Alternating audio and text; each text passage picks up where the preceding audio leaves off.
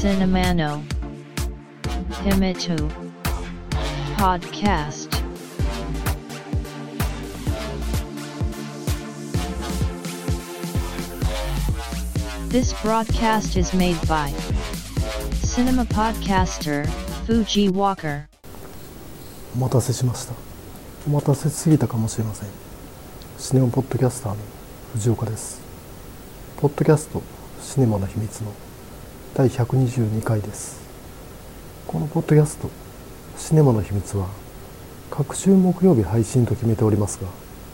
この第122回は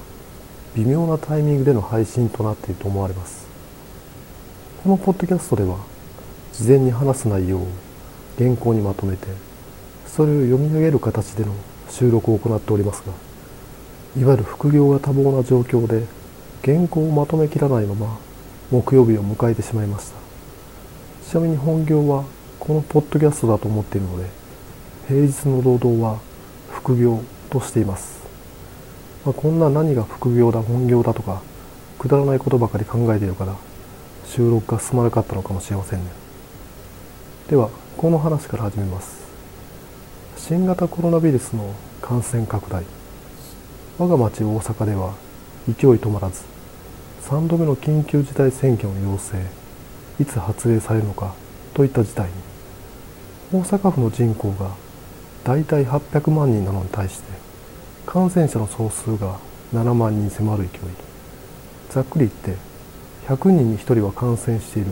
していたという状況が今現在。ぶっちゃけたこと言えば夫婦共働きの自分みたいなスタイにとっては子供を預けるためにも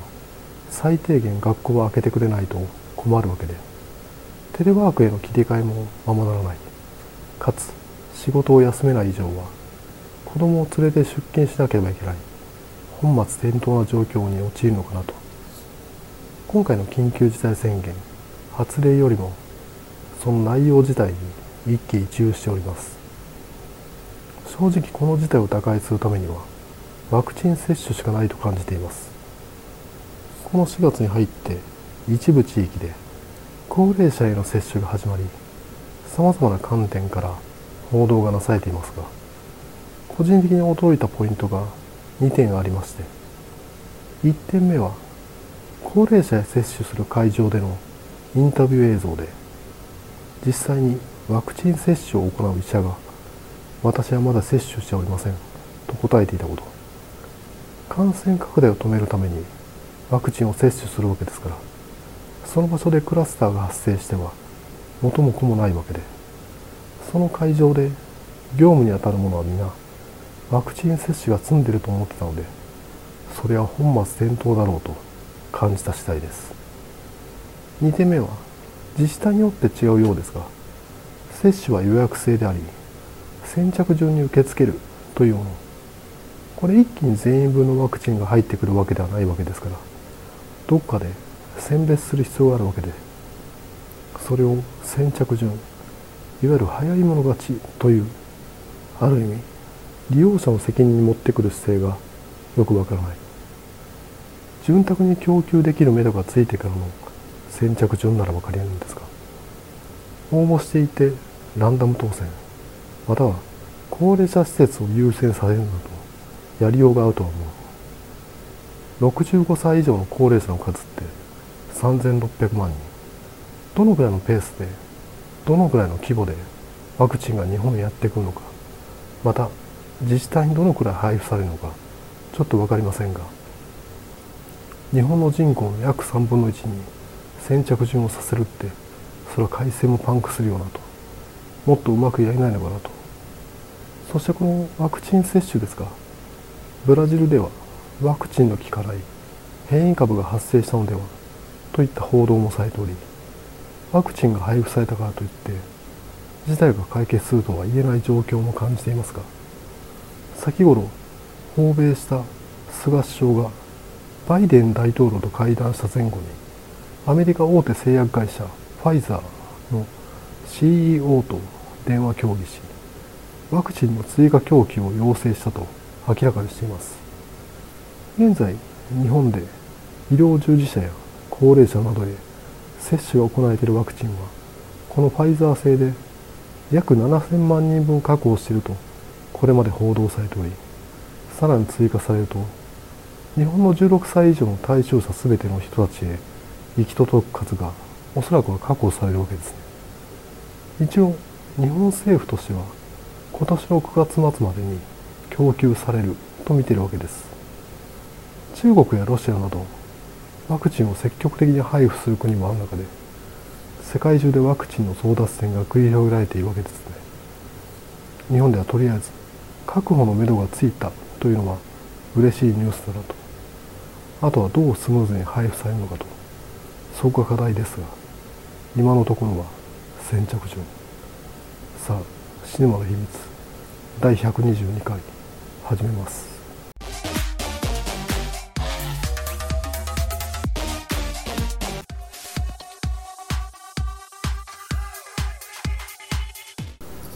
回紹介した映画は「不愛想な手紙」2019年に制作されたブラジル映画です。現代や英語タイトルを直訳するとエルネストの目にエルネストの目を通してとなります。現実が改変されるというか事実を人というフィルターを通すことで物語となり全く別のものになる。同じ出来事でも体験した人によって話す内容が違っていたりして別の出来事に思えたりすることがよくあります。手紙というアイテムを通すことで秘められた真実が明らかになる。といった個人の内面を見つめたミステリアスなストーリーなのではと本作「不愛想な手紙」を見る前は思っていたんですがそんな話ではなかったです。残念というかむしろ人と人との関係性によって持ってもいない風に話が進むといった人間ドラマでした。本作「不愛想な手紙」は昨年夏に日本で劇場公開されこのタイミングで動画配信レンタルリリースされていたのでそちらで鑑賞しました。ちなみに本作本国ブラジルでは映画祭で一度上映されたきで未だ劇場公開はされていないようです。これは新型コロナウイルスの感染拡大によりブラジルの各都市がロックダウン映画館が閉鎖された影響だそうで公開待機策となっていた矢先日本では映画館が空いているということで先行公開が実現したようです。いわゆる政治的なタブーに触れる作品などが本国では公開されず諸外国では普通に公開されるといった話はよくありますが映画館の閉鎖により順序が逆になるというのは本当現在を表す状況ですね。日本では緊急事態宣言まん延防止等重点措置など感染拡大を止めるための宣言が状況に合わせて実施されていますが映画館を開けてくれるというのはありがたいですし強みとなっているわけですね。さてそのお話はというと映画情報サイト映画 .com によるとこんな感じ。ブラジル南部のポルトアレグレに暮らす78歳のエルネスト。隣国ウルグアイからブラジルにやってきて46年になるエルネストは頑固で融通が利かずうんちく好きの独居老人だ。同居を迎え視力をほとんど失ってしまったため大好きな読書をままならなくなってしまった彼のもとに一通の手紙が届く。手紙の差出人はウルグアイ時代の友人の妻だった。手紙が読めないエルネストは偶然知り合ったブラジル娘のビアに手紙を読んでくれるように頼む。手紙の代読と手紙の代筆のためビアがエルネストの部屋に出入りするようになるがそもそも本作を見ようと考えたのは予告編で流れる挿入歌のタイトルとアーティスト名がデカデカとテロップで出ていてあらそうなんだと。これは見るしかないなと。それが「ドレス1枚と愛1つ」という楽曲で歌ってるのはガイターのベローゾ。アルゼンチンロックを代表する一人ピト・パエス。の楽曲のカバー。ピト・パエスは2001年制作ガエル・ガルシア・ベルナル主演の映画「ブエノスアイレスの夜」を監督したことでラテンアメリカ映画ファンにも名前が知られた存在。そしてカバーしたカエターノ・ベローゾはブラジルを代表するアーティストで2016年にブラジルで開催されたリオオリンピックの開会式で名優ジルベルト・ジルと共に楽曲を披露するくらいですから現存するブラジル人アーティストでは国際的な知名度も高く頭一つ抜けた存在です。ちなみにかの滝川クリステルがかつて出したエッセイ本「恋する理由私の好きなパリジェンヌの生き方」の帯に「ドレス1枚と愛1つ」と書かれていましたがそれはカエターノ・ベローゾの歌うこの楽曲が滝川クリステルの一番好きな曲だからだそうです。まあ余談ですね。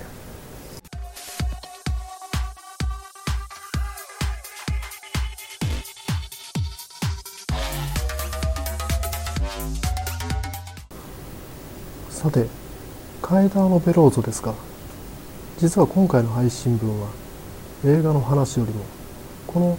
カエターノ・ベローゾがいかに好きかという話をしたいがために選んだと言っても過言ではありません。そもそもが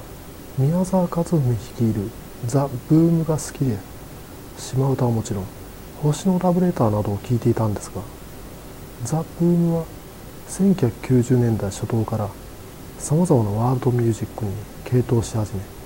自分の中の音楽地図も飛躍的に広がっていくわけです。そして1996年にアルバム「トロピカリズム」を発表します。どうやらこの「トロピカリズム」というタイトルはブラジルで1960年代後半に起きたトロピカリズムと呼ばれる音楽ムーブメントをもじってるらしいと。トロピカリズムを前夜1950年代のブラジル音楽はアントニオ・カルロス・ビンやジョアン・ジルベルトなどボサノバと呼ばれる音楽ジャンルが主流であり今でもブラジル音楽といえばサンバでありボサノバであると連想してしまうわけですが。ちなみにボサノバはサンバのリズムをギター一本で表現するところから始まったいわゆる引き算の音楽と言われていますがそれらとは違ういわゆる1960年代に世界の若者を引きつけたロックンロールの波ザ・ビートルズやローリング・ストーンズザ・フーなどのブリティッシュ・インベーションに強く影響を受けた音楽がトロピカリズム。じゃあそのトロピカリズムを聴いてみるかと。1968年にリリースされたアルバム「トロピカリア」を聴き始めるわけです。これがなかなかすごいアルバムでしてカエターノ・ベローズはもちろんムタンチストンゼーナラレオンジルベルト・ジルも参加したコラボレーションアルバム。後のアーティストへ絶大な影響をもたらす人々が結集して制作していた感じ。後のアーティストへ絶大な影響をもたらす人々が結集し制作していた感じは日本で言うなら例えばはっぴいえんどのアルバムが近いのかもしれませんね。一応このアルバム「トロピカリア」は1967年にザ・ビートルズが発表したサージェント・ペパーズ・ロンリー・ハーツ・クラブバンドに影響されて制作されたコンセプトアルバムとなっていて架空のショーを模した構成となっています。いわゆるボサノバサンバをイメージすると全く違う音楽でバラエティに富んでいます。もちろん収録されている楽曲「ベイビー」のようにボサノバナンバーもあるにはあるんですが引き算の音楽ではありません。アレンジが過剰ちなみにロックンロールをブラジル流にアレンジしたジャンルとしてエミペーベーブラジルポピュラーミュージックと言ったりしますがいわゆる音楽通ではないので正確ではないですがエミペーベーが全体を指すジャンルでトロピカリズムはカエターノ・ベローズが主導したムーブメントと理解しています。ムーブメントいわゆる波ですから盛り上がって一気に終わるわけですね。しかしながらアルバム「トロピカリア」はバラエティに富んだアルバムです。すぐさま飽きられるようなものではないわけです。トロピカリズムは終焉を迎えエミペイペイと言い換えられる。これがなぜ終わるのか。アルバムがリリースされた1968年という年はこのポッドキャストでも話した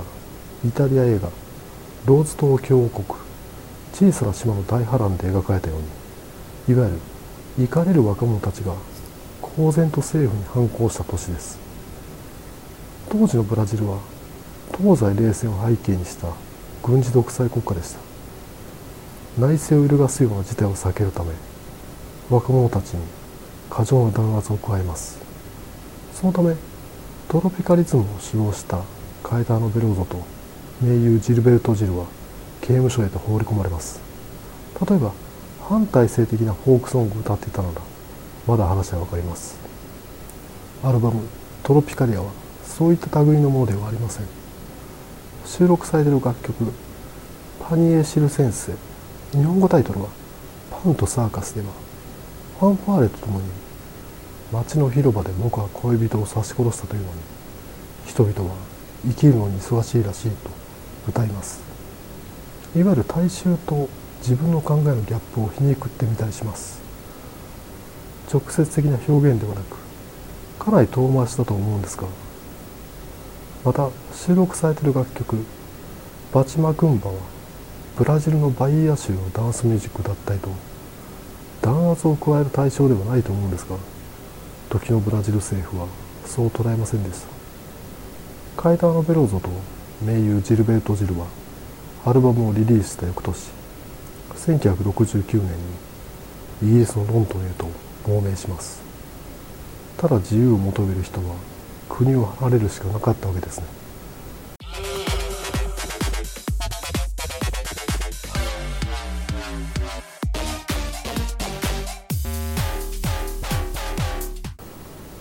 さて映画の話に戻ります。本作「不愛想な手紙」の舞台はポルトアレグレブラジル最南端ウルグアイとの国境近くにある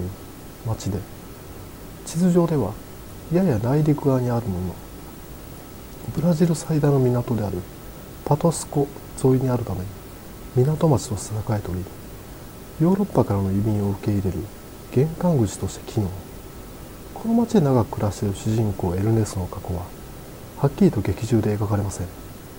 ウルグアイ出身で今はブラジルに暮らしている。引退してるがかつての職業は政府官邸に出入りするほどのカメラマン。さらに若き日には革命ストにかぶれた場所に出入りしていた。ではなぜ故郷を後にしてブラジルへと渡ってきたのか。これは映画では描かれていませんがおそらくはブラジルひいてはウルグアイラテンアメリカの人たちには何があったのかピンとくるんでしょう。大雑把に第二次世界大戦後のラテンアメリカの歴史を話すと戦場となったヨーロッパに対してラテンアメリカは戦火を免れたおかげで経済的に発展しましたがいわゆる止めるものとそうでないものとの格差を開く一方そのため1959年にキューバ革命が勃発。その余波によりラテンアメリカ各国では1960年代に左翼勢力が台頭。自身の裏庭が共産化すると困るアメリカが各国軍部を支援したこともあり1970年代に各国で軍事クーデターが発生。1980年代にソビエトが崩壊へと向かうにつれて冷戦体制からアメリカ一強時代への変化。ラテンアメリカ各国政府は民主を締め付ける理由を失い民政移管軍事独裁から民主主義へと移行する流れとなり現在に至る。ちなみにこの10年くらい中国によるラテンアメリカへの進出が加速していてラテンアメリカ各国の貿易相手国として順位が上昇。中国との取引がアメリカを上回っている国も現れておりベネズエラでは中国が認めるマドーロ政権とアメリカが認める暫定政権の2つの政府が存在するなどかつての冷戦体制下民衆への統制を軍部が指揮しアメリカが支援した状況が再現されようとしているとも言えます。本作「不愛想な手紙」の主人公エルネストはおそらくは故郷ウルグアイ政府による弾圧を逃れるためブラジルへと渡った。劇中金水な書物お菓子をめぐるやり取りでエルネストは彼の暮らすアパートに出入りする若者ビアを巧みに誘導します。エルネストはおそらくはいわゆるサー勢力のオルガナイザーだった時期があるんだろうと思うんですね。組織のために勧誘する人です。これはネタバレでもあるんですが映画のラストに主人公エルネストは故郷へと帰ります。長年暮らした家の執着を捨ててこの執着は家そのものではなく書斎への執着だと分かります。彼は出入りの際に書斎の扉を施錠し誰も入れたがりません。そこは彼が蓄えた知識の宝庫。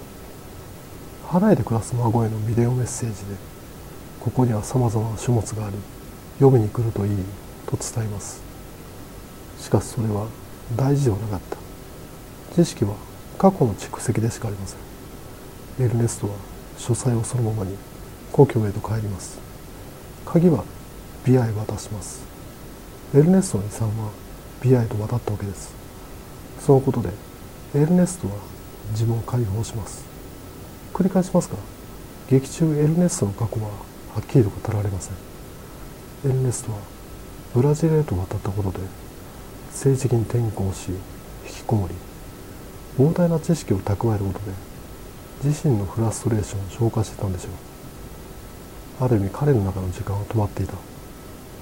映画の舞台であるポルトアレグレの港をエルネストが眺める場面がクライマックスですがこれが見納めであると感じている物悲しい場面ではなく再び海から流れる風を感じ始めた。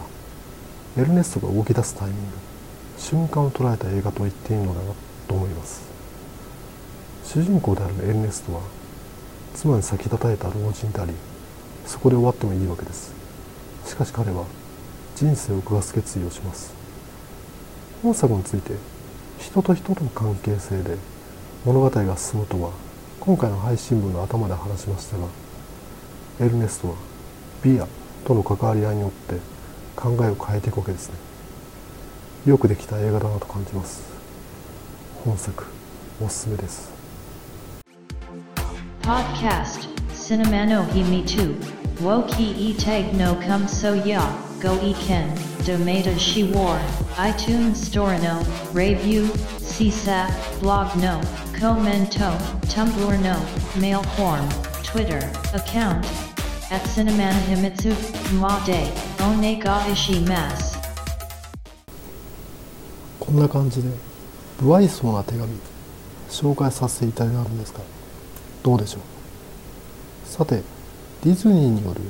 動画配信サービスであるディズニープラスで MCU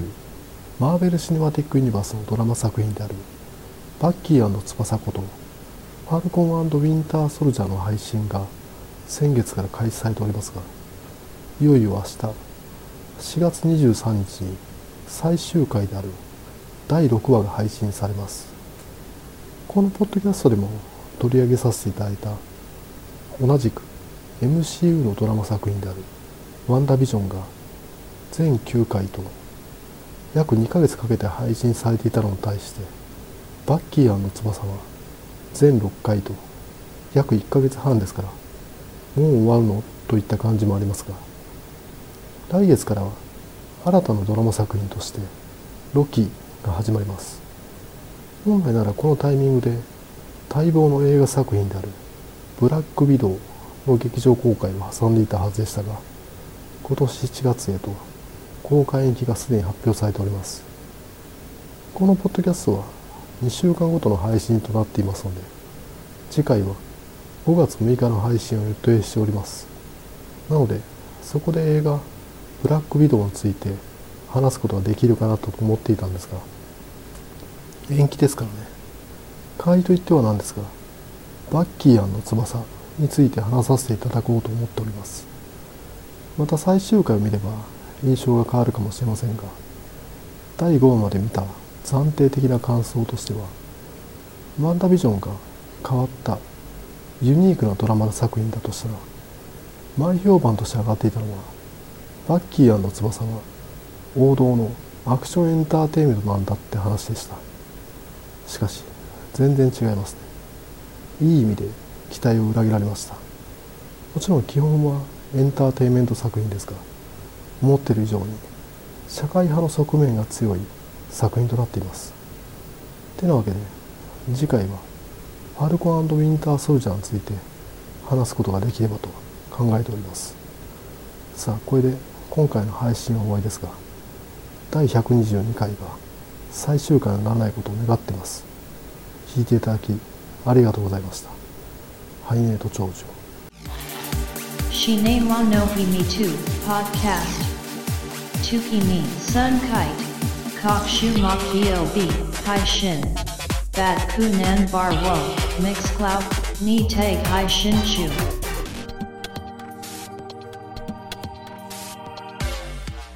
In to enjoy the next broadcast distribution.